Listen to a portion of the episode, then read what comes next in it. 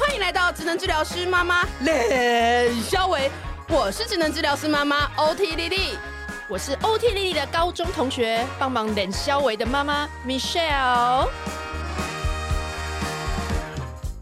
首先，真的很感谢那个陈英庄医师在百忙之中啊。陈英庄医师是核心的小儿科医师，然后我们之前在有一集已经访问过他，请教他关于小儿照料，因为因为陈医师出了一本非常棒的书。那我们今天就是又邀了陈医师来帮我们回复有关于疫情之下的一些问题。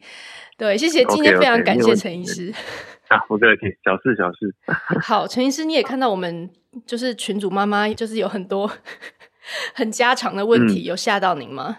是还好，因为确实是常被问到的问题。不过有一个问题上面写防疫夹，这是什么东西？我倒是没听过。哦，这个我也是今天才学到的，就是好像它是一个类似，就是有点像你知道，人家防蚊子有时候会有一种外挂式的，然后号称说里面就是会有清净空气的一些。不管是化学或物理性的东西，在那个一小片的一个里面，然后你挂在那边，好像空气经过就会帮你杀菌。好哦，这个我可能就不太了解。没关系，我们也是因为就是你知道，现在妈妈的社群都流传非常多，所以我们今天才要来导正一些视听，嗯、就是说哪些才是呃。就是正确的知识，或者说是医生会觉得你自己会用在小孩身上，或者是你经验上是觉得 OK 的。嗯、对，好，好，那我们就一题一题来好了。好啊，好啊。好，首先呢是那个有很多人就是在关心儿童疫苗的部分了，因为现在已经先打到国小了嘛，然后预计在下一波可能就会打到学龄前的小朋友。对，那医生对于疫苗这个，我不知道会不会门诊，其实蛮多妈妈就会问你的、啊。你刚刚有点口误，应该是现在打到国中了，啊、哦、现在准备打国小，准备打国小，好好，对对对，对 对对，是，对，要 到十一岁，对，那这个是最近常被讨论的问题，没有错啦，对，因为毕竟都是从成人开始打起来，然后成人打完，哎，还好，才打到青少年，所以之前是十二岁以上已经可以打了，嗯，啊，现在终于要开放给六岁以上到十一岁，就是小学生打，对嗯。那使用上的经验呢，确实是比较不足，因为国外也才刚开始打不久而已。嗯，好，所以要打不打，坦白说，这个时候要回答有点困难。那你会怎么评估给你的自己的小孩啊？要不要打？要不要打疫苗？坦白说，是根据家长自己的意愿啊，我们是完全不勉强的。但是如果问我的话，嗯，哎，我会让小我的小孩打。哦，OK，对对，我会让小孩打。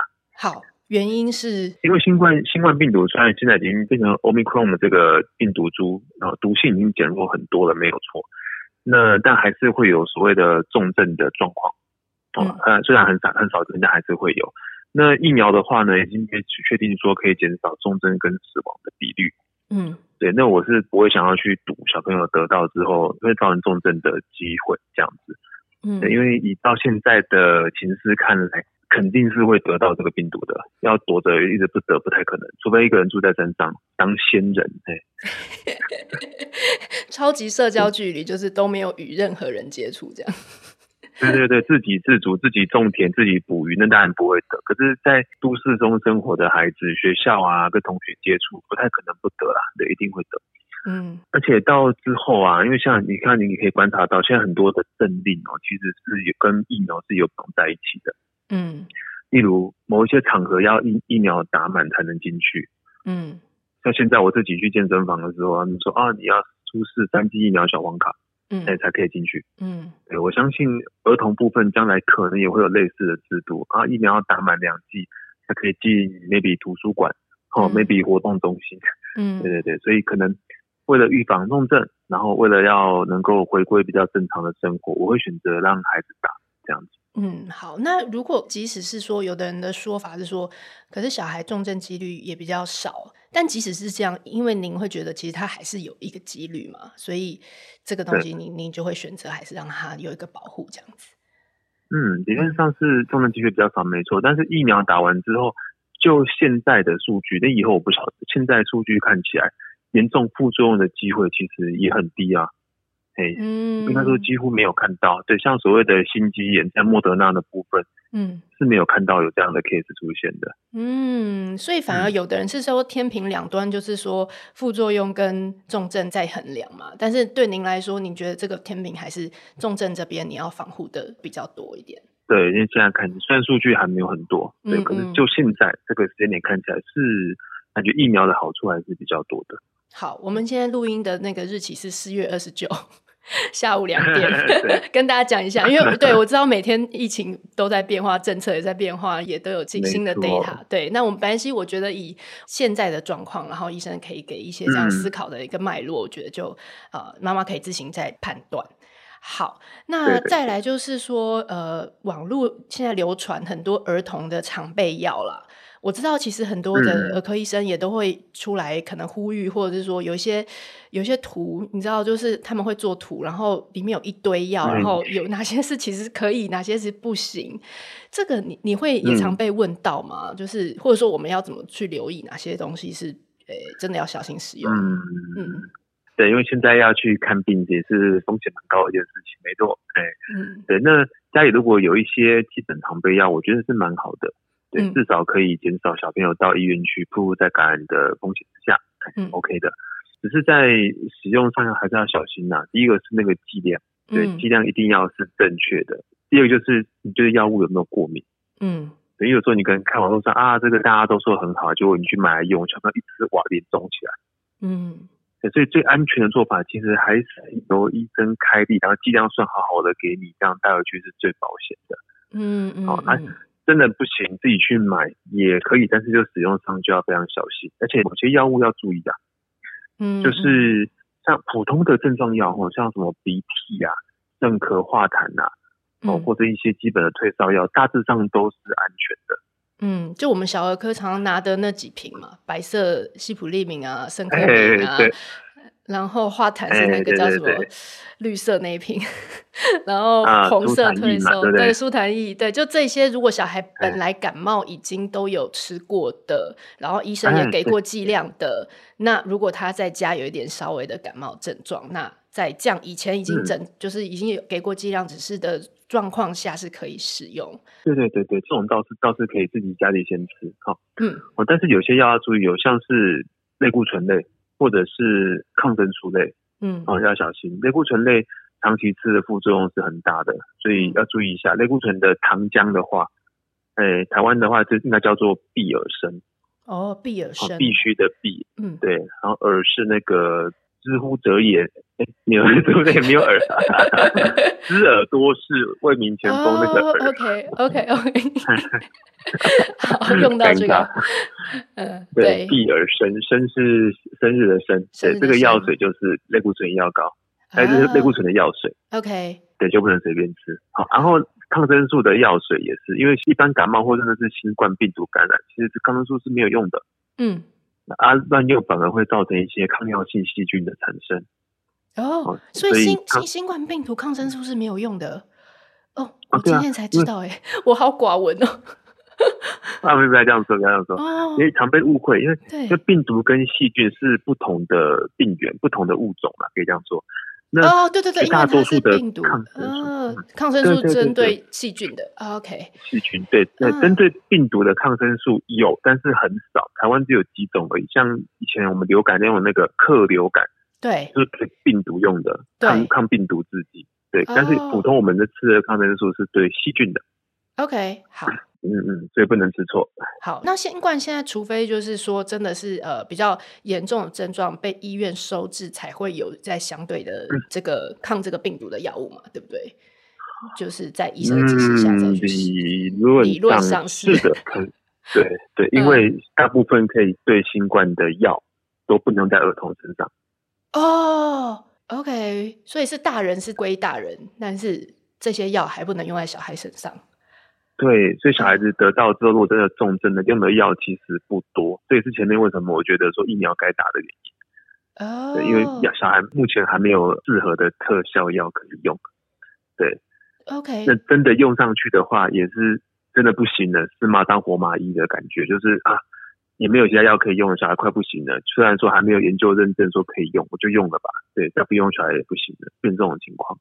哦，所以您的意思是说，所以其实大家现在你知道，因为上次那个两岁幼童的新闻事件，那大家现在就很紧张嘛，然后就一很只要小孩有症状，就很想要去冲急诊，嗯、然后甚至家长觉得说，如果你没有收我住院的话，我就跟你输赢，就情绪可能非常焦虑这样。哦对，但是我刚刚听您这样讲的，就是意思是说，其实也没有小孩用的这样特效药的状况下，其实收治之后，是不是依照流程，其实也是医院，当然是在一个比较好的环境下去做一些观察，但是是不是其实他也是观察居多，嗯、就是先前面的处置，对，然后给症状药，就是他有什么样症状就给什么药。或是说有脱水，就是点滴补充水分之类的。嗯，嗯那对血压掉了就给升压药把它拉起来，哎，像这样。OK。所以不是真的有重症的迹象的话，只是轻症。对。你被收住院，其实也就是在一住在医院吃感冒药而已。啊，这个 这我也是现在才知道，因为我我们一直你知道，大家会幻想说医院就是有很多厉害的武器，然后。你知道一些平常不会拿出来的东西，然后你你住院之后，你就可以得到这些东西。嗯、但是其实您说的意思就是不要抱着这样子的一个就是一窝蜂去冲急诊这样的一个心情。对对对，只有、嗯、只有真的进到重重症的阶段，才会用到您刚刚提到那些武器。哎、嗯，像刚刚讲的，哎，输液啊，甚至严重的叶克膜可能都会上去。懂对，但是对，但轻轻症的话，在医院跟在家的处理方式差不多。哦。我觉得现在大家就是现在已经到一波，就是说我其实也可以快筛，然后我可能有筛到阳性嘛。那那当然，现在因为数目很多，所以现在都希望分流，说哪些人待在家，然后有观察症状。但是我觉得家长就是最怕，就是说，要是因为我延后了小孩的一些。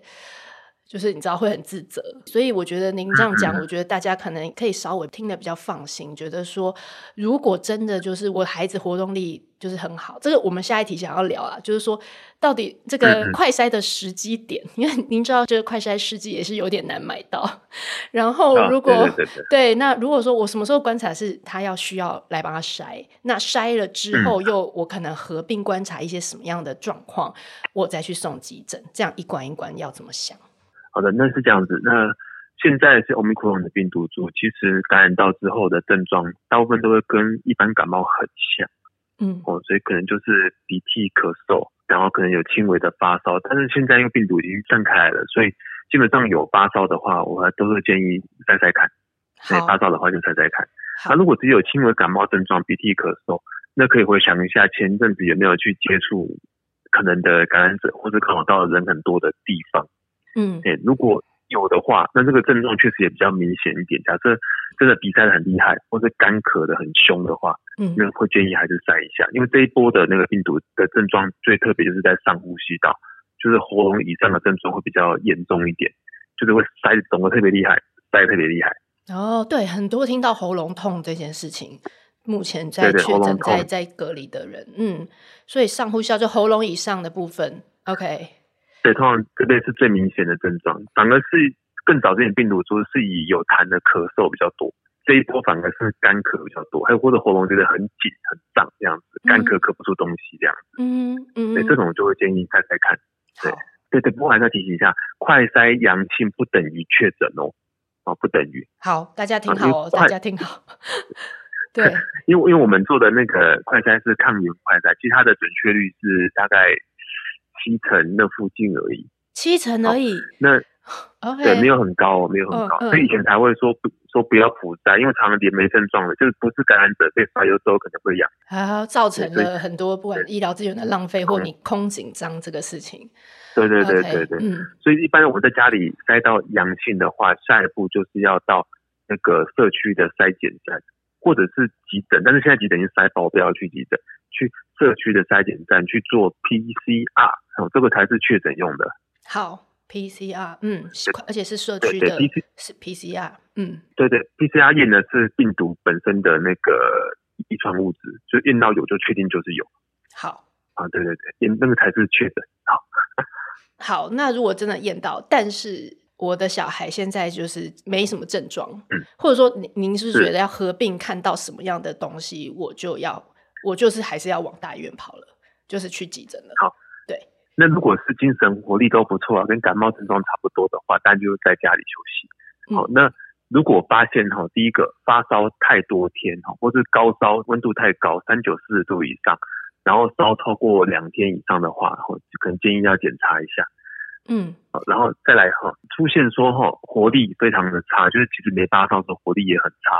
好，接下来呢，呼吸很喘，就没发烧的时候呼吸很喘，或是他觉得宝宝有自己说自己胸口会痛会闷，哦，胸口不舒服，嗯，哦，都要小心，因为呼吸喘跟胸闷在不烧的时候发生，有可能是心脏有状况，或是有比较严重的肺部发炎才会出现。嗯，好，但是这个抱抱歉打断，嗯、因为很多妈妈说她小孩很小，她、嗯、甚至可能不知道什么叫做胸闷，嗯、这种要没有关系，就看对。看她的呼吸状况会不会很喘哦，所以会有很，用力，用力，对对对，通常通常胸闷的孩子通常也会呼吸有急促的现象。怎么样叫急促啊？其实很简单，呼吸有喘的孩子哦，第一个他会没办法好好睡觉，他会一直很躁动，嗯，好的，然后第二个是他吃饭喝奶会吃不下去。OK，因为他光是光是呼吸就没有时间吃东西了。OK，好。那接下来的话就是有没有剧烈的头痛、腹痛，或者是持续的呕吐？OK，因为有一些是脑炎的症状的初期，会先用头痛，还有就是剧烈呕吐来表现。OK，好。那最后就是有脱水迹象啦，例如说他真的吃不下东西，半天以上都没有喝水，或是他尿尿几乎没有尿，嗯、哦，那可能也是要到医院去去做治疗了。OK，要么就是一些呃，您说合并发烧的一些其他疾病的严重的症状，一个警讯，就是说，即使现在不是在讲 COVID，其实只要你小孩发烧合并的这些东西，你你本来就应该要、要送医，对不对？医生，您的意思就是这样子？对对对，嗯、这这一块其实 COVID 跟其他病毒感染都是一样的，因为这些症状都是属于严重的重症即将要出现的一个征兆。嗯嗯嗯嗯嗯嗯，就是有时候是可能会有并其他并发症，或者是其他的，就是说您刚刚讲，不管心脏啦、脑炎呐对这些东西，才是父母要该紧张，然后要到医院去送医的。对，其实您看重症过世的孩子啊，然后大大部分都会是脑部的发炎、心脏的发炎，或者更在更严重全身型的啊才会过世。要不然其实很一般的轻症，就是上呼吸道感染，几天之后结束就结束就没事。所以我们要留意有没有重症的迹象跑出来，这样。OK，好，我再倒带回来一下，就是您刚刚说我们不要随便冲急诊嘛，嗯、因为急诊现在就是不管如何就是很非常混乱，也要等待时间很久。所以，如果我真的是刚刚最前面讲的，小孩可能有开始发烧几天，然后找不太出原因，然后也有合并，就是呃活动力，就是回归到您的像书上一般讲，就是说活动力不佳，呃，可能还有呕吐或其他的一些症状出现，不是你觉得不是平常的感冒的的状况了，那是可以先去门诊嘛，嗯、对不对？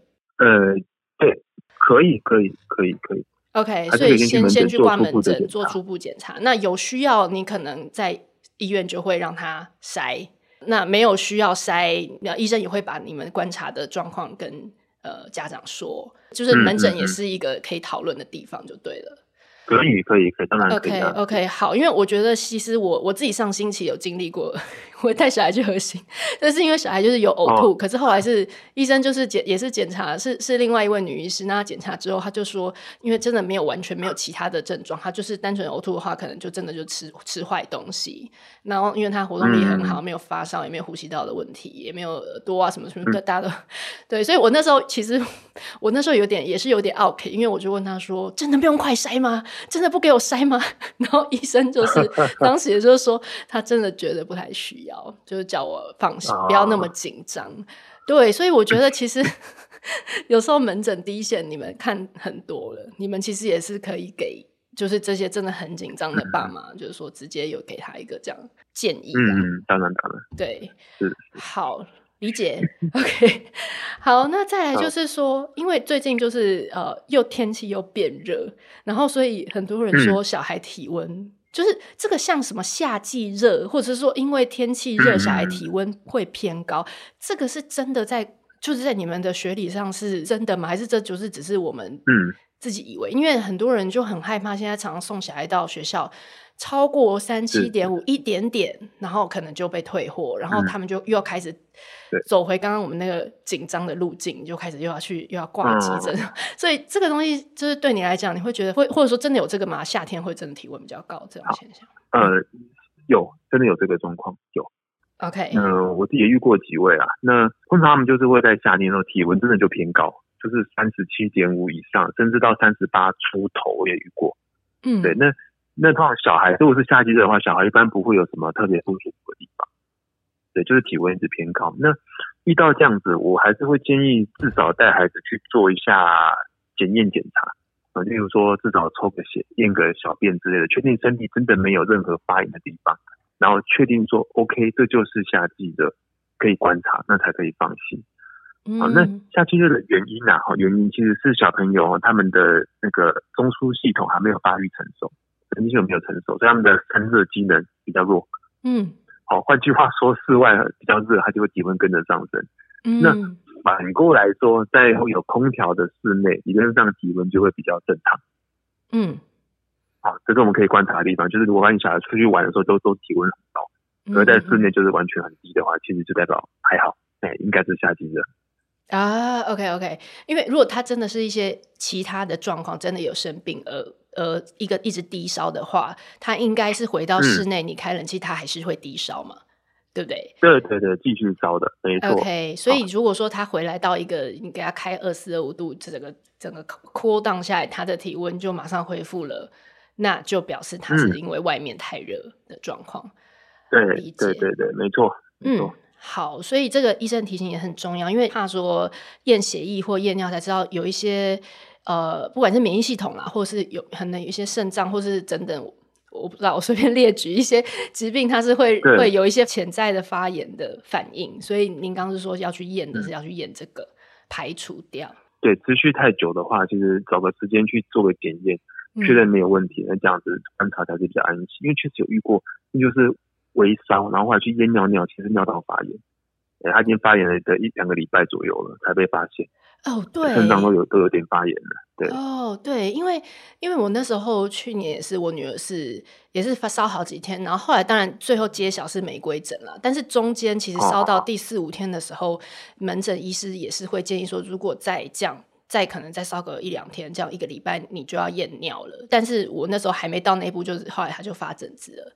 对，所以所以您的意思是说，因为就是小朋友常常会有这个尿道或者是这个其他的症状，理解？对啊，对啊，因为这年纪孩子不容易表达自己身体哪里不舒服，所以很多时候都要靠我们大人观察，或是靠一些检验，嗯，去确定没事这样。对，理解。好，OK，好，那再来就是量体温的这个部分啊，就是很多人说这个耳耳温枪，尤其是常常就是觉得。量不太准，然后额温枪跟耳温枪的分别，嗯、或者说，呃，有时候学校量跟家里量不一样，或者他今天早上五分钟前量，五分钟量后不一样，这些这些量体温的问题，嗯、医生有被请教过吗？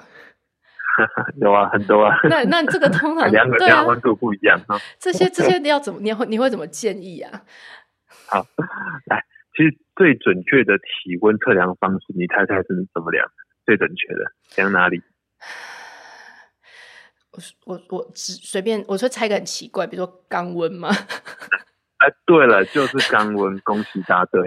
哦，最准就是肛温，因为因为它量的就是身体里面的温度嘛，我们叫中性体温。对，好，所以可以用这个去反思一下，其实就是量到身体内部的温度，就会越量越里面就是越准确。因此，第二准的温度测量的地方就是耳温。因为耳朵量进到里面去是比较靠近身体里面的。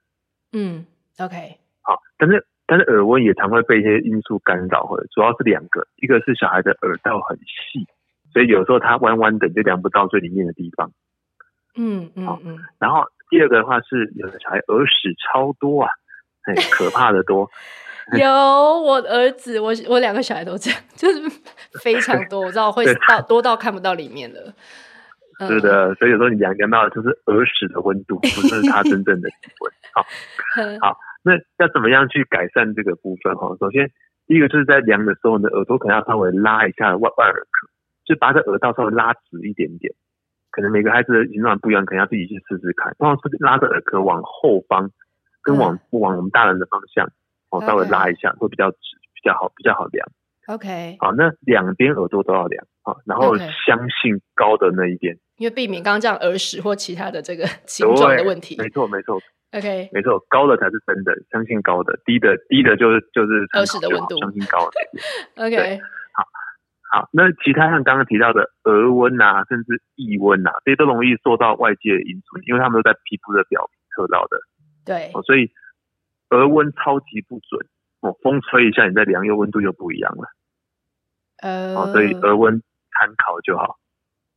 OK。对，异温也是一样，它夹着可能很躁动，动动摩擦一下就比较高。嗯，所以额温、腋温这些都是参考。嗯，所以主要还是靠耳温，耳温最准。好，那耳温枪这个东西啊，真的会坏掉吗？嗯、或者说我平常是要注意什么？它？它其实是会不准的，会吗？耳耳温枪当然会坏啊，机器都会坏啊，我的电视遥控也会坏啊。对，但是我怎么知道它现在是因为坏掉，还是我的小孩这个这是什么定时要什么检查，还是说是要怎么怎么看吗？你可以先量自己，量其他家人量出来的温度，基本上人类的温度不会差很多。所以如果你量到量自己是哎三七五三哎三三七啊三七，爸爸也三七，小孩三九，OK，那小孩应该就是烧了，没错。Oh, 对，但如果你量自己对，量自己，哎，三小孩量三七，你自己量三十四，OK，那应该是温度计该去校正的。OK，OK，okay, okay, 好，所以所以就真的有需要，就是你要去拿去校正，对不对？好像是送送回那个呃原厂嘛之类的。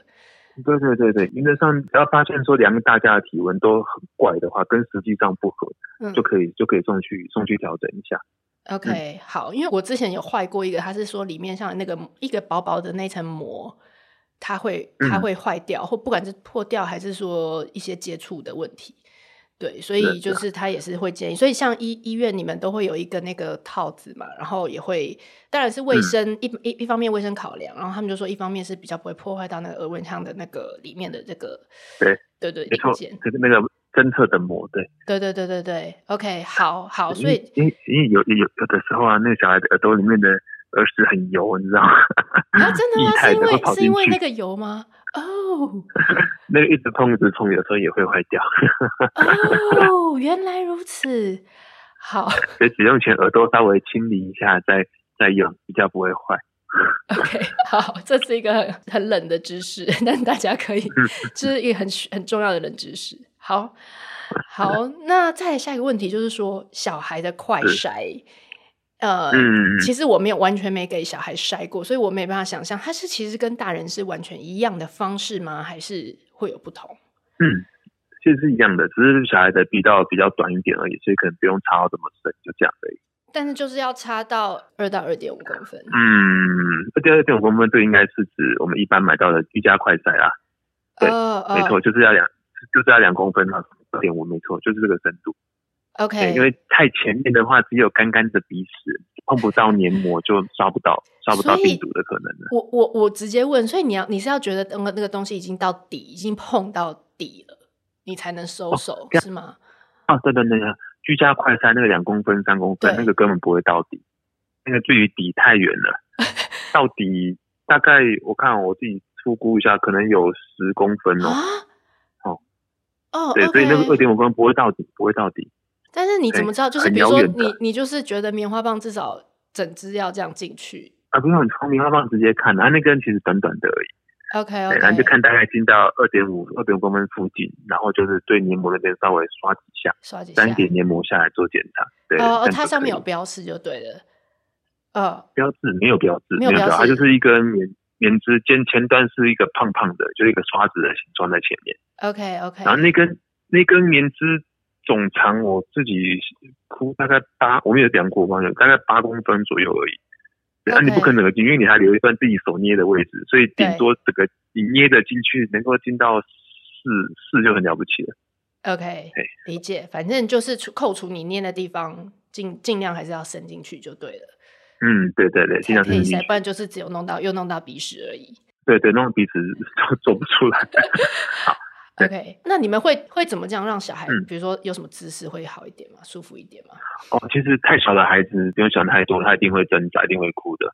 对，但是就是动作要快，快快很准，就是呃不要直接直接硬戳，要连着鼻道的下缘进去，就是进到鼻孔之后有点往下压，OK，然后跟他的脸有点垂直的方向这样进去。哦，OK，对。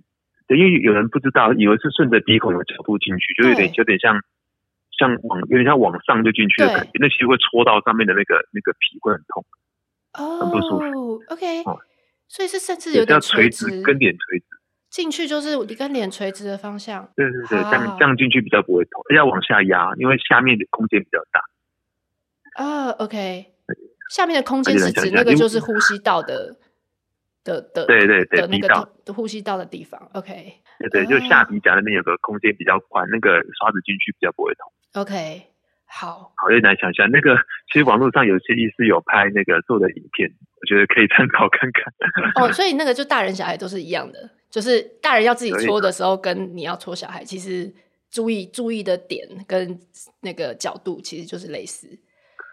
对对，其实种好的话，小孩子是不会那么痛。像我自己三个小孩子，我我觉得也是我自己搓啊，所以他们都还蛮配合的，OK 的。好，所以都是让小孩坐着嘛，对不对？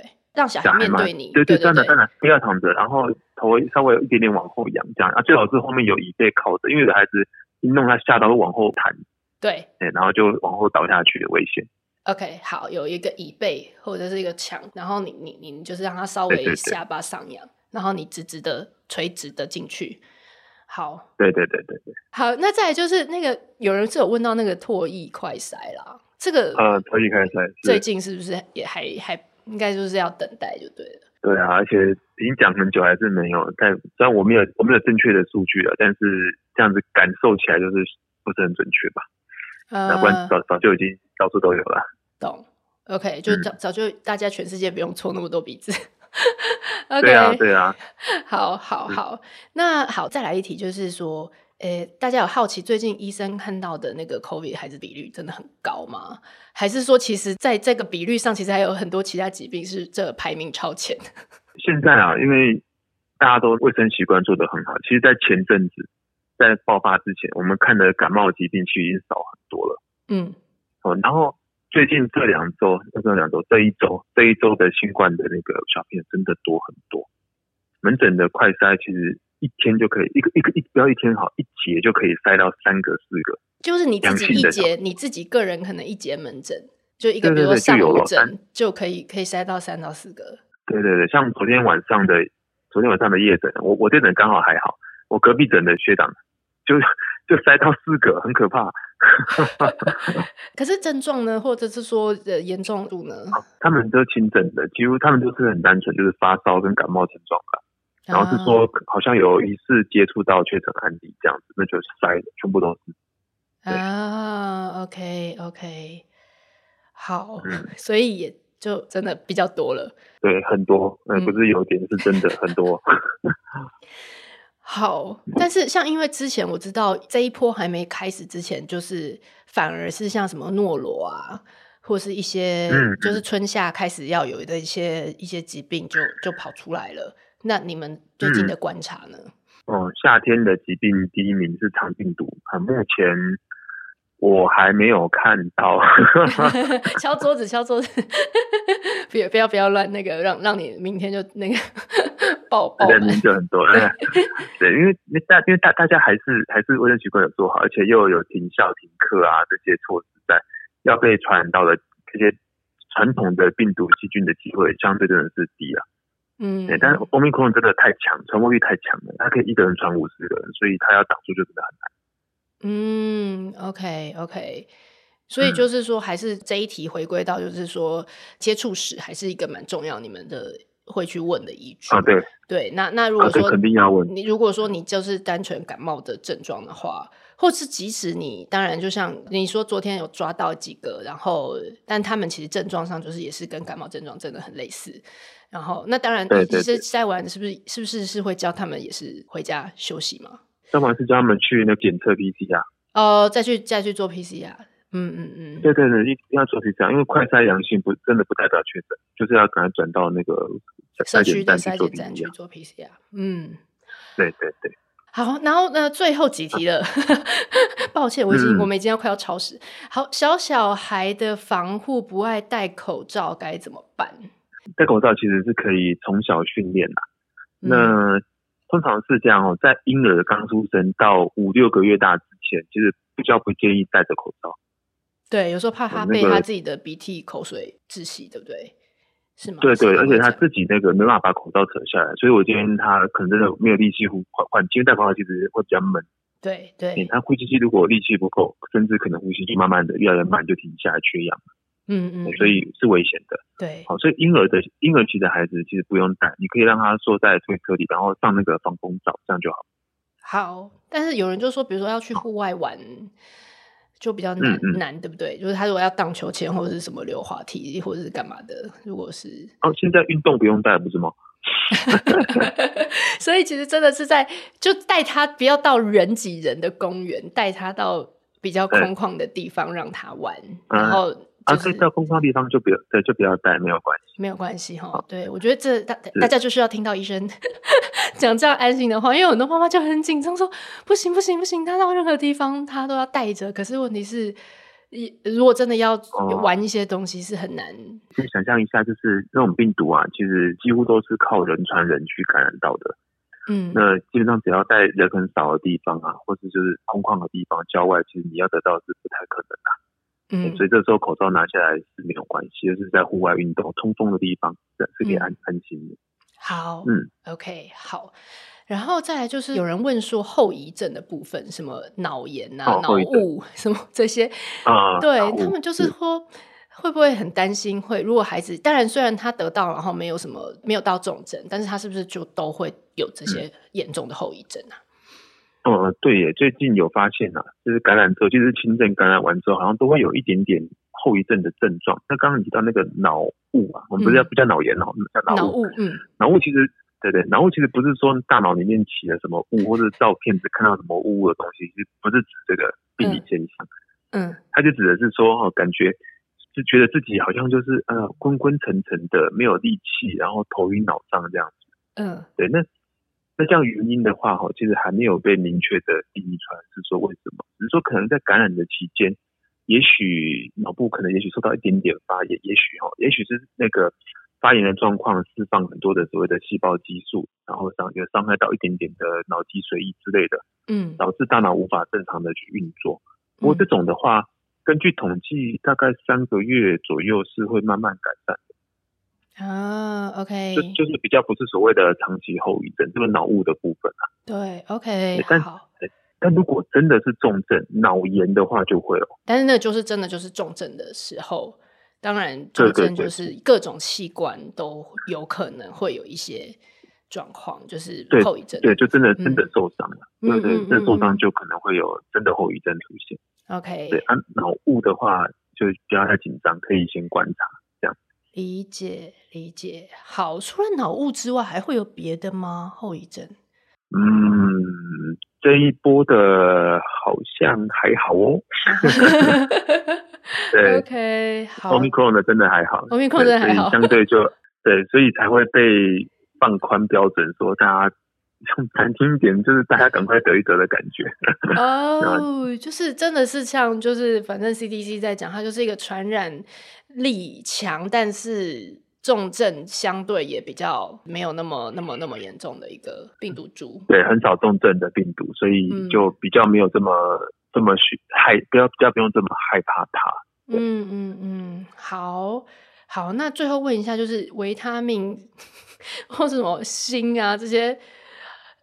增强抵抗力的补充，嗯、你会建议吗？嗯、还是说你你的态度会是什么？哦、嗯，我是觉得这些东西本来就应该要就应该要从天然之中摄取足够了。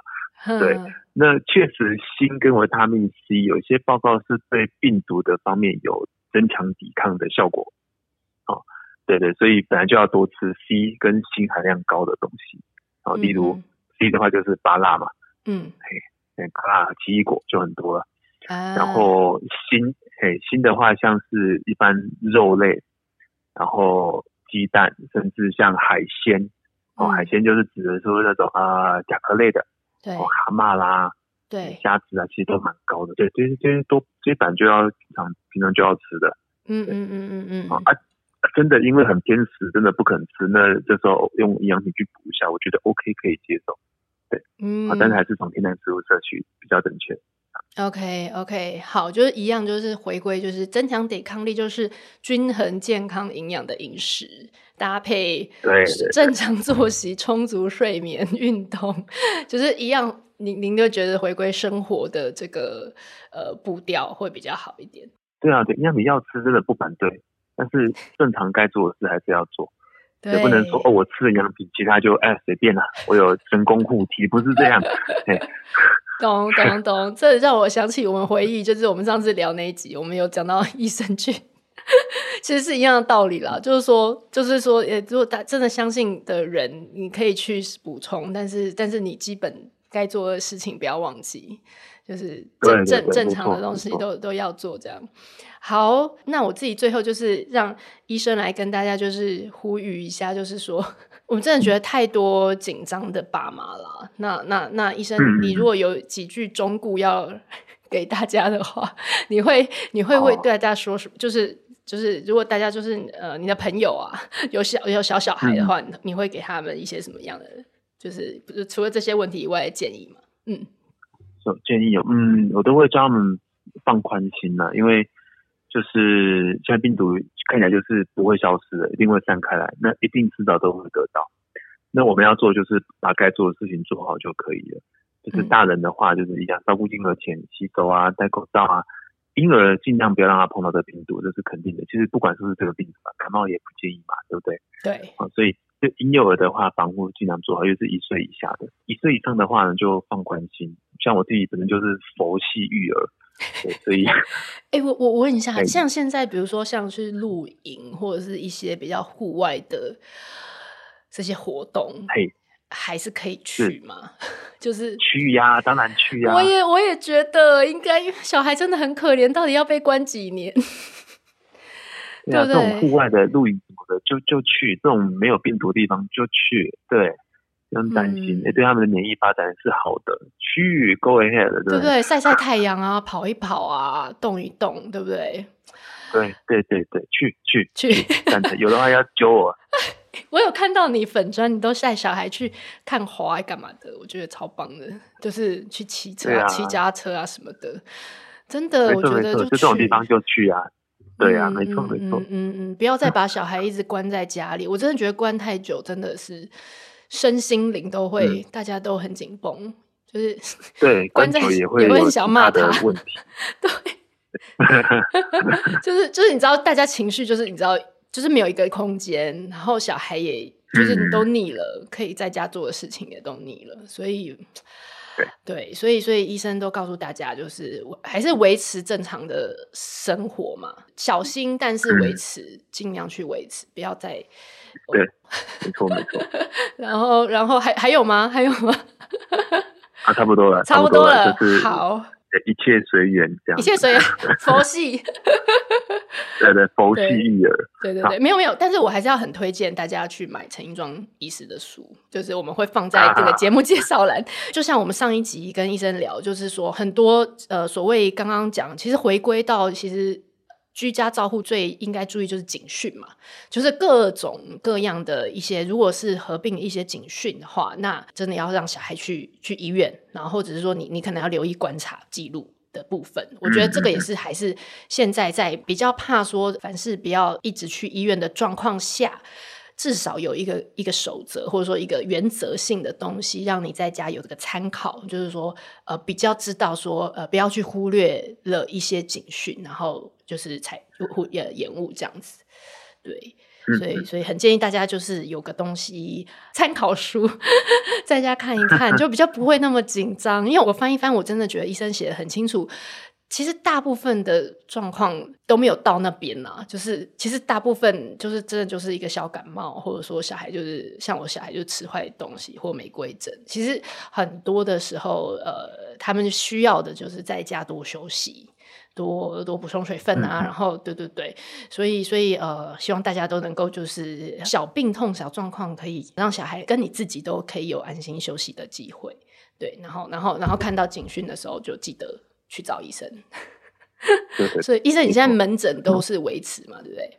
对啊，就目前对都一样，都一样，都一样。好，好，那就是 大家有有有有真的要去找陈医师的话，欢迎到核心的这个新生跟新生。你是只有在新生吗？还是桃园？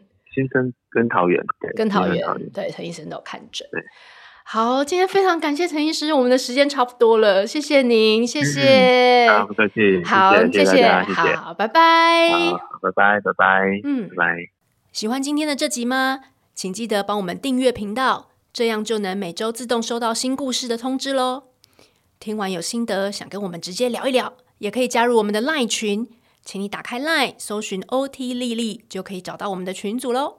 也欢迎帮我们在 Apple Podcast 上面留言评分，让更多人能够搜寻到这个节目。你也可以追踪我们的粉砖 OT 丽丽当妈妈，每周我们都会提供关于小孩发展。爸妈的情绪支持，各种心情点滴的文章哦。当然，如果你自己有很棒的故事想分享给我们，也欢迎私讯投稿到我们的粉砖，我们也会不定期念收到的粉丝心得，还有约粉丝来录节目哦。最后，如果你觉得某一集你真的笑疯或哭得很痛快，请一定要分享这个节目给你的好朋友听。你的支持就是我们做下去最大的动力。育儿的路上不孤单。有我们陪你，我们下周再见。